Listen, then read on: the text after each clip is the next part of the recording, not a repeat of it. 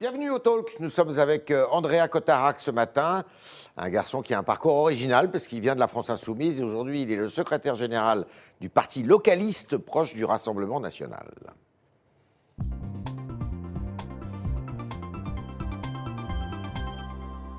Andrea Cotarac, bonjour. Bonjour. Alors, secrétaire général, euh, c'est un titre un peu pompeux. Ouais. Je laisse à Kofi Annan ou à l'Allemagne de l'Est. On va dire que je suis cofondateur du mouvement localiste. Ah, avec, vous êtes euh, cofondateur. Hervé Juvin. D'accord.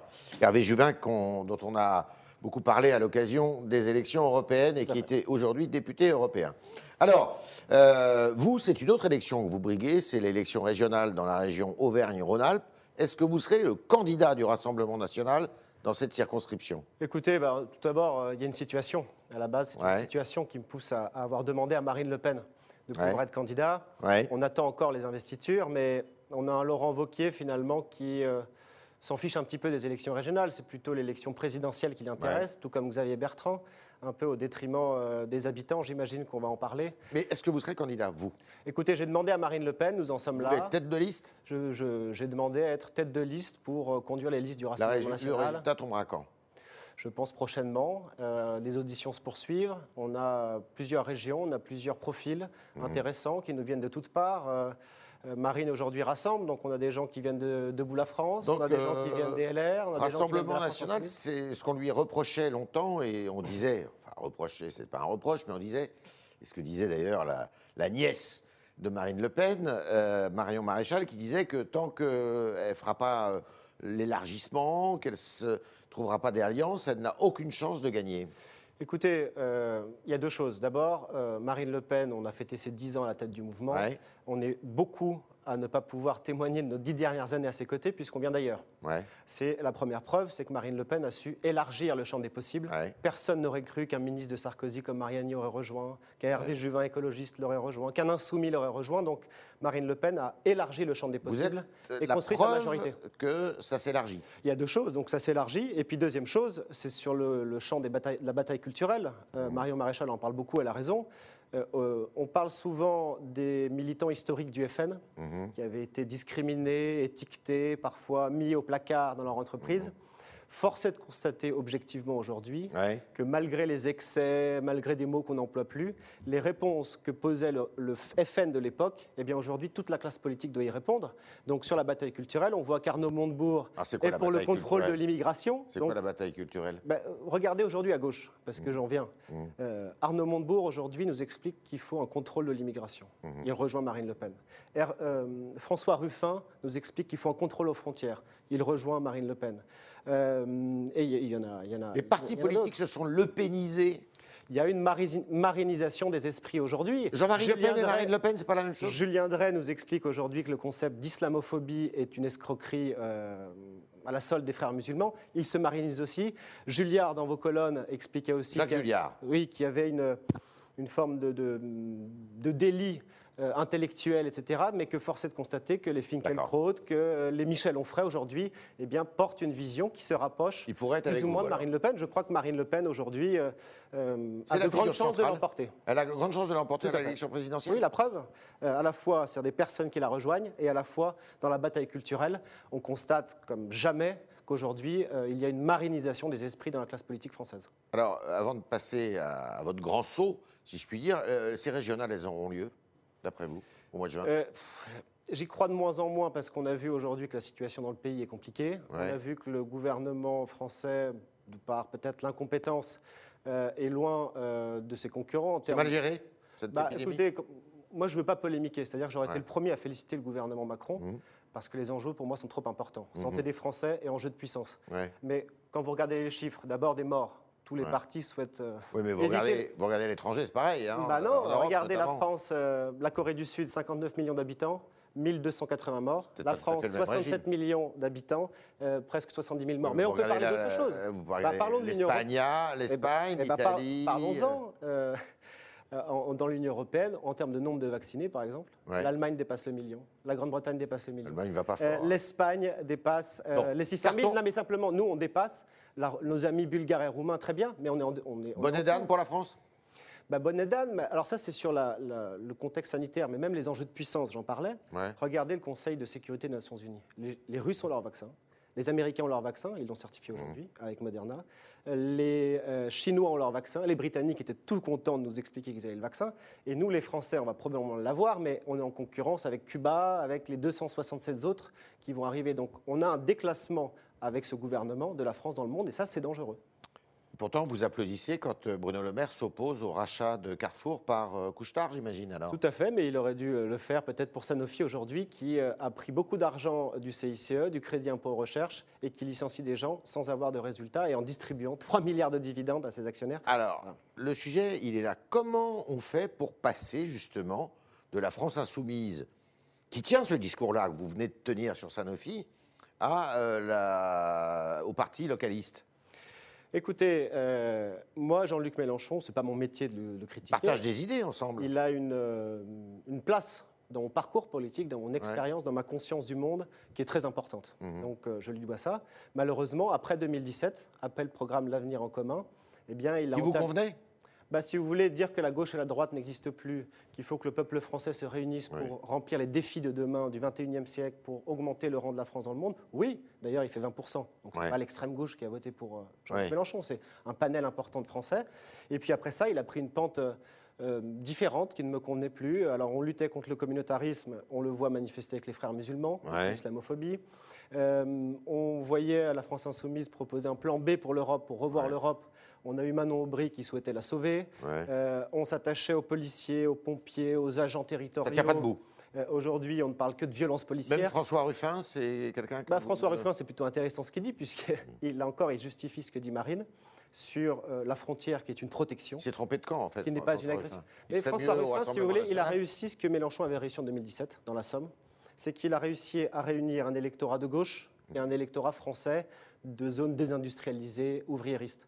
Euh, aujourd'hui, je pense que c'est plus possible, vu la pente de la France insoumise. Alors, vous reconnaissez quand même qu'entre le Rassemblement national et la France insoumise, il y a des thèmes communs, finalement Il y a des thèmes communs et puis il y a eu des événements communs. Yves Tréhard, quand on prend les Gilets jaunes, par exemple, moi j'y suis allé, j'ai écouté, et j'ai vu qu'il y avait beaucoup d'abstentionnistes, mais beaucoup, ceux qui votaient, c'était Mélenchon 2017 ou Marine Le Pen. Euh, il y a donc sur nos territoires des enjeux de changement on a vu que euh, finalement, en changeant de gouvernement, qu'il soit rose ou bleu, eh bien, le bateau France allait dans un même endroit conduit par une oligarchie. Alors, Andrea Cotarac, vous qui êtes sur le terrain, vous voyez beaucoup d'anciens militants ou d'anciens sympathisants de la France Insoumise qui viennent vers le Rassemblement national? Oui, j'en vois. Pour les cadres, c'est plus compliqué parce que forcément, euh, il y a un affichage. Il y a de l'affichage. Euh, mais bien sûr que j'en vois. Il y a eu récemment un, un syndicaliste du 92 qui a été suppléant législative qui a adhéré au Rassemblement national. Mhm. Et puis nous, avec Hervé Jules-Voix, on le voit encore plus au mouvement localiste, parce qu'on a des gens des LR, des élus locaux, on a des parlementaires, on a des gens d'Europe Écologie Les Verts, des insoumis, et puis des gens de la société civile qui disent le concept du localisme, c'est ça qu'il nous faut, il faut faire revivre nos territoires. Alors, vous avez parlé du localisme et d'Hervé Juvin, donc je disais Hervé Juvin qui est un peu le théoricien du localisme, même si c'est pas le seul. L'idée, l'idée lui euh, le précède, si je puis dire. Alors, c'est quoi le localisme? Bah, on caricature souvent en, disant que c'est une vision purement économique, même parfois agroalimentaire. On dit que c'est simplement les fruits et légumes du coin. Non, c'est une vision qui est d'abord et avant tout politique.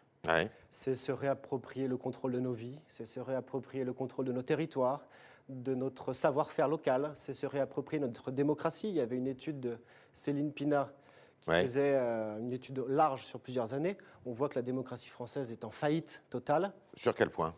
Ben, regardez, moi j'étais candidat aux métropolitaines. Dans ma circonscription, il y avait 67 000 inscrits. Mhm. Il y avait 50 000 abstentionnistes. Je pense que tout parti confondu, quel qu'on soit, euh, on doit quand même se poser des questions. Le premier parti de France, ce sont les abstentionnistes aujourd'hui? Ben, Écoutez, en tout cas, les Français ont, je crois, euh, le sentiment qu'ils votent PS comme ils l'ont fait pendant des années ou UMP. Le bateau France est dirigé par une petite caste et qu'il va toujours dans le même sens. Donc euh, je ne crois pas que faire renaître notre démocratie, ce sera par un méga supra-projet de Bruxelles. Au mhm. contraire, nous, mouvement localiste, on pense que euh, ça partira de la base, ça partira des territoires, ça partira des Français. Il faut quitter l'Europe alors? Non, je dis simplement qu'on a, on a la possibilité, on a la marge de manœuvre de pouvoir faire renaître notre démocratie française, on n'a pas besoin de demander à Bruxelles, mhm. eh bien, à partir de la base, à partir de notre territoire, avec des référendums d'initiative locale. Nous, au mouvement localiste, par exemple, on pense que un mandat parlementaire ou national ou européen doit obligatoirement s'accompagner d'un mandat local. Pourquoi? Hmm. Parce que c'est l'exact inverse de la République en marche, où on a jusqu'au président quelqu'un qui est passé de banquier d'affaires à président sans être passé par la case euh, gérer la crèche, la sécurité des écoles, euh, les lignes de chemin de fer TER. Mmh. Et ça aboutit à des catastrophes. C'est pas contre le parcours d'Emmanuel Macron, mais ça aboutit à des catastrophes. On a un président Aujourd'hui- qui parle d'illettré, d'alcoolisme, etc. chez les Français. C'est pas ce qu'on attend d'un président. Et, et aujourd'hui, il est complètement déconnecté, il est incompétent pour vous? Bah, J'ai parlé des chiffres du Covid. Ouais. Euh, c'est pas pour polémiquer, on est cartésien, je vous ai donné tous les chiffres. Et on se dit que le compte n'y est pas et que le gouvernement eh bien, n'a pas fait son job. Alors, vous parliez, on parlait de l'Europe. Euh, Marine Le Pen a changé de discours là-dessus. Elle avait un discours assez radical à l'occasion des élections, euh, de l'élection présidentielle de 2017. Elle a rompu avec ce discours-là. Vous le regrettez alors finalement?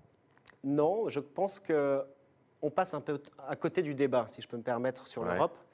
On a, en tant que souverainiste, vu et revu tous les débats entre fédéralistes, vous les avez vus aussi, et souverainistes. Ouais. Je crois qu'on n'a pas pris conscience d'une chose, c'est que l'Union européenne a beaucoup changé Mhm. pendant cette crise du Covid, euh, et ce, en dehors des traités. Mhm. Elle a avancé plus vite en quelques mois qu'en dix ans. On a eu le Green Deal, 1070 milliards, le plan Ouais. de relance, on a eu le pacte migration, Mhm. on a eu tout un tas de sujets euh, qui ont justement centralisé le pouvoir à Bruxelles. Aujourd'hui, je crois que c'est plus une histoire de fédéralisme. Aujourd'hui, c'est plutôt une forme d'obédience impériale qu'on a avec Bruxelles et ses provinces. On a uniformisé, on a ignoré les peuples, Vous les regrettez identités. par exemple que l'achat, vous regrettez par exemple que l'achat et la gestion des, des vaccins euh, en Europe euh, soient faites depuis Bruxelles? Bah, si vous voulez, le gros problème, c'est qu'à force d'uniformiser, on perd du temps. Ouais. On doit passer par Bruxelles, puis ensuite par les agences médicales, euh, médicaments euh, d'État, puis régionales, etc. Je vais vous prendre un exemple pour vous montrer que ça ne marche pas. Il y a eu des, des programmes européens de- sécurité civile contre les incendies, etc. Ouais. On a eu en Corse des incendies. Le président de Corse euh, a demandé au ministre de l'Intérieur s'il y avait une flotte d'avions. Il n'y en avait pas. Ouais. Et en face, en Italie, il y avait un, un président de région qui avait des avions. Ouais. Eh bien, il n'a pas pu passer le coup de fil à son collègue en face euh, parce qu'il fallait passer par le ministre de l'Intérieur français, qui contactait le ministre des Affaires étrangères, qui contactait la commission et que ça redescende. Donc, on a passé 24 heures en plein incendie. Fort heureusement, il n'y a pas eu de mort. Mais on voit que l'efficacité peut être tout autre quand on part du local plutôt que de remonter à la commission et à Bruxelles. Si les élections régionales ont lieu, si vous êtes la tête de liste des régionales, l'adversaire, c'est Laurent Wauquiez. Il faut le battre. Oui, je crois, parce que Laurent Wauquiez... Mauvaise gestion, là aussi Bah, D'abord, c'est le symbole de la droite, si je peux me Ouais. permettre. Pourquoi? C'est quelqu'un qui, le matin, va vous faire un discours sur l'immigration massive ou le détournement du droit d'asile. Ouais. Et puis l'après-midi, va voter la baisse de 75% sur le prix du TER pour les demandeurs, les migrants demandeurs d'asile, dont on sait tous que la plupart d'entre eux Donc ne c'est un double pas. jeu, alors C'est un double jeu. Il a, il a médiatisé son voyage en Irak en rapport avec les minorités chrétiennes et autres qui étaient massacrées par Daesh. Il est revenu à Lyon et puis, euh, plutôt que de subventionner l'association SOS Chrétiens d'Orient qui justement fait ce travail-là, eh bien, il a subi la pression des socialistes. Donc on a une droite qui est soumise à la gauche aujourd'hui et Laurent Ouais. Wauquiez en fait partie. C'est quelqu'un de cultivé, c'est quelqu'un d'intéressant, mais je crois que la moins moindre des choses qu'on puisse dire, c'est qu'il n'a pas le courage du général de Gaulle, ça c'est certain. et, vous pensez que vous pouvez le battre au régional? Je pense qu'on a des choses à faire. Euh, Laurent Wauquiez s'attache à ce qui ne regarde pas la région. Il parle de vaccins, il parle pour polémiquer avec le gouvernement, il parle de sécurité, mais il ne s'attache pas à ce qui concerne la région. Euh, Est-ce que Laurent Wauquiez Qu'est-ce qui eu... concerne la région Bah, Est-ce que, Laurent- vaccins, ça que vous pouvez me région, citer un projet structurant en termes d'aménagement du territoire que Laurent Wauquiez aurait fait? Non. Est-ce que vous pouvez me dire s'il a amélioré la relation Lyon-Clermont-Ferrand en TER Non. Est-ce qu'il a amélioré le déplacement domicile-travail, territoire ruraux, métropole Non. Euh, il ne s'intéresse pas à ce qui regarde la région, il s'intéresse à polémiquer. Pourquoi? Parce que euh, l'élection à laquelle il pense, ce n'est pas les régionales, Ouais. c'est les présidentielles. On est avec euh, Andrea Cotarac ce matin, euh, secrétaire général du parti localiste, Co-fondateur. cofondateur aussi, il y tient, euh, avec Hervé Juvin du parti localiste, proche du Rassemblement national. Et on continue avec vos questions, chers internautes, qui sont posées ce matin par Alban Barthelemy.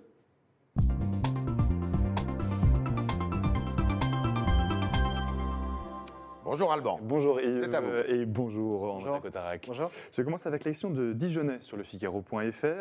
Euh, quels sont les points communs, selon vous, entre la France insoumise et le Rassemblement national? Et peuvent-ils se rejoindre sur certains combats? Bah, je crois que oui. Euh, sur l'OTAN, sur Ouais. le rang de la France dans le monde, sur la production du vaccin. sortir de l'OTAN Bah, sortir ou en tout cas reprendre une forme d'indépendance française. Ça rejoint même avec la France insoumise, mais avec un Arnaud Montebourg, avec un Jean-Pierre Chevènement qui parle du détournement du droit d'asile, euh, Arnaud Montebourg qui parle de la défense des entreprises françaises, du savoir-faire français, des pôles d'excellence comme on avait Alstom, de l'opposition à la fusion Veolia-Suez qui est une catastrophe pour nous. Bref, je crois qu'il y a des enjeux qui dépassent les obédiences partisanes et qui intéressent aux enjeux français, au rôle de la France dans le monde. Donc oui, je crois qu'il y en a certains. Est-ce que, euh, d'après vous, Marion euh, Maréchal a sa place à l'intérieur du Rassemblement national Mais- Vous regrettez qu'elle soit partie? Je pense que Mar- Marion Maréchal entame un, un débat qui est plutôt intéressant, c'est celle de la bataille culturelle. Ouais. Alors, moi, je suis formé à gauche, donc Gramsci, etc. Ça me parle, et je crois que Marine Le Pen l'a dit d'ailleurs, on est ouvert à vraiment tout le monde, et je crois que particulièrement Marion Maréchal. Vous voudriez qu'elle revienne certainement, dans le Giron? Même Marion Maréchal, je pense qu'elle représente quelque chose euh, aujourd'hui, et je pense que les enjeux sont trop importants aujourd'hui. Euh, je pense que ça va se cristalliser, ça va s'élargir autour de Marine Le Pen, et je crois vraiment, je vous le dis objectivement, sincèrement, euh, que Marine Le Pen a de grandes chances d'être la première présidente de la République. Autre question, celle de Bon Entendeur, toujours sur le Figaro.fr. Il vous demande si vous êtes favorable au développement de l'éolien en France et particulièrement dans votre région.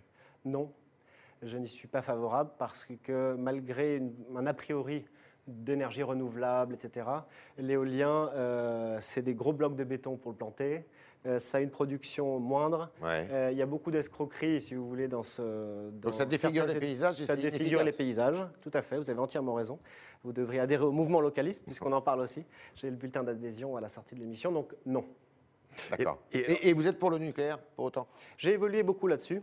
Je pense que dans le- vraiment dans, la- dans- dans le meilleur des cas, il va falloir du 100% renouvelable, mais vraiment efficace et normal. Aujourd'hui, c'est l'énergie nucléaire qui se développe le plus dans le monde. Regardez en Californie, euh, ils ont fermé euh, des centrales et résultat, ils sont obligés d'ouvrir euh, des centrales à, à charbon. charbon. En Allemagne, c'est pareil. Donc tant qu'on n'aura pas trouvé ça, et je crois aussi chez les antinucléaires, qu'il faut se poser la question de ne pas rayer d'un trait la filière nucléaire. Je pense que l'avenir, en matière d'énergie renouvelable, en matière de traitement des déchets, passera par le nucléaire, passera par le génie français, par les ingénieurs et par toute cette filière. Donc je crois qu'il ne faut surtout pas rayer un trait à cette filière nucléaire qui fait l'excellence de la France. Alban. Et pardon de citer, mais j'ai beaucoup de questions là-dessus. Romain, euh, sur Facebook, vous demande votre position sur le réchauffement climatique et quelles mesures concrètes, euh, vous les avez un peu, vous avez commencé à les évoquer, quelles mesures concrètes envisagez-vous pour la transition énergétique? Bah, Écoutez, il y en a plusieurs. Euh, pourquoi le mouvement localiste, finalement, il s'oppose au globalisme euh, qu'on vit aujourd'hui, dans lequel euh, un, poulet est tué en Allemagne, envoyé en Chine pour euh, le découper, renvoyé ici. Euh, on, demande aux agriculteurs français beaucoup d'efforts pour faire des produits sains. Malheureusement, l'Union européenne accepte l'importation de produits totalement toxiques d'Amérique du Sud, etc. Donc, la première des choses pour favoriser l'écologie, la prévention, c'est d'abord et avant tout de produire chez nous. Euh, il y a, en matière de transport de marchandises, il faut décarboner évidemment euh, Mmh. tout ça. Euh, et la meilleure, des la meilleure manière pour l'instant de pouvoir décarboner le transport et de pouvoir favoriser justement un environnement sain, c'est de produire chez nous. Pas forcément des jeans et des t-shirts, ça les Chinois je pense qu'on occupe, mais des produits à, haute valeur ajoutée. Une Renault Clio à 12 000 euros, c'est le prix neuf, eh bien ça, ça compte. Ça peut être produit chez nous. Une euh, Peugeot 208, c'est 16 000 euros, ça compte. Des frigidaires, l'électroménager, bref, tout ce qui fait le génie de la France. Je pense que c'est ça l'avenir, avoir des produits de haute valeur et défendre le savoir-faire français, comme on a dans toutes les régions. Alban. Autre sujet sur le Figaro.fr, on vous demande si, selon vous, il faut durcir le ton contre l'idéologie islamiste, en particulier à l'école. Je crois que oui. Euh, on a vécu euh, Samuel Paty, évidemment, Ouais. Euh, qui a fait beaucoup de... Cet enseignant qui a été décapité près de Paris. Tout à fait. Euh, et on ne parle pas de tous les autres cas. Mhm. À Lyon, il y a un professeur de collège qui a Oui. dû partir et des élèves aussi sont partis parce que l'État, justement, n'était pas assez fort euh, pour, pour, pour régler ce problème de, de l'islamisme dans notre pays. Les services de renseignement intérieur nous expliquent qu'il y a 130 quartiers qui sont contrôlés par les islamistes.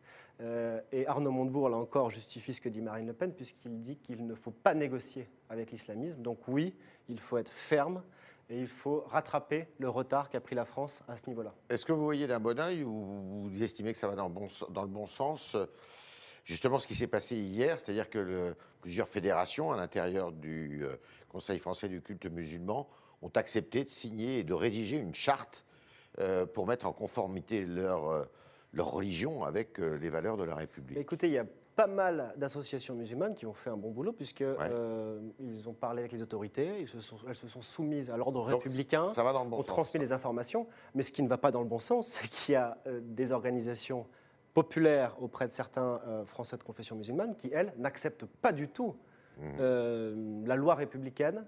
Et ça, c'est dangereux et il ne faut pas négocier. On a un gouvernement d'En Marche qui, me semble-t-il, est assez faible à ce niveau-là, ne veut Ouais. pas cliver, alors que le problème est absolument réel, puisque euh, une tête d'un professeur d'histoire-géographie sur un trottoir, pardonnez-moi, ce n'est pas une situation banale et normale.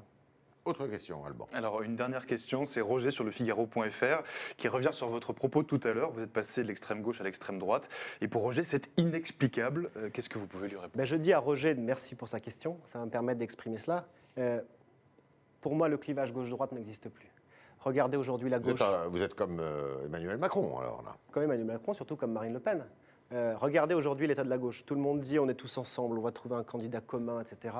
Mélenchon n'est pas d'accord avec Montebourg sur le nucléaire. Jadot n'est pas d'accord avec Mélenchon sur l'Europe. Hidalgo n'est pas d'accord avec telle ou telle chose.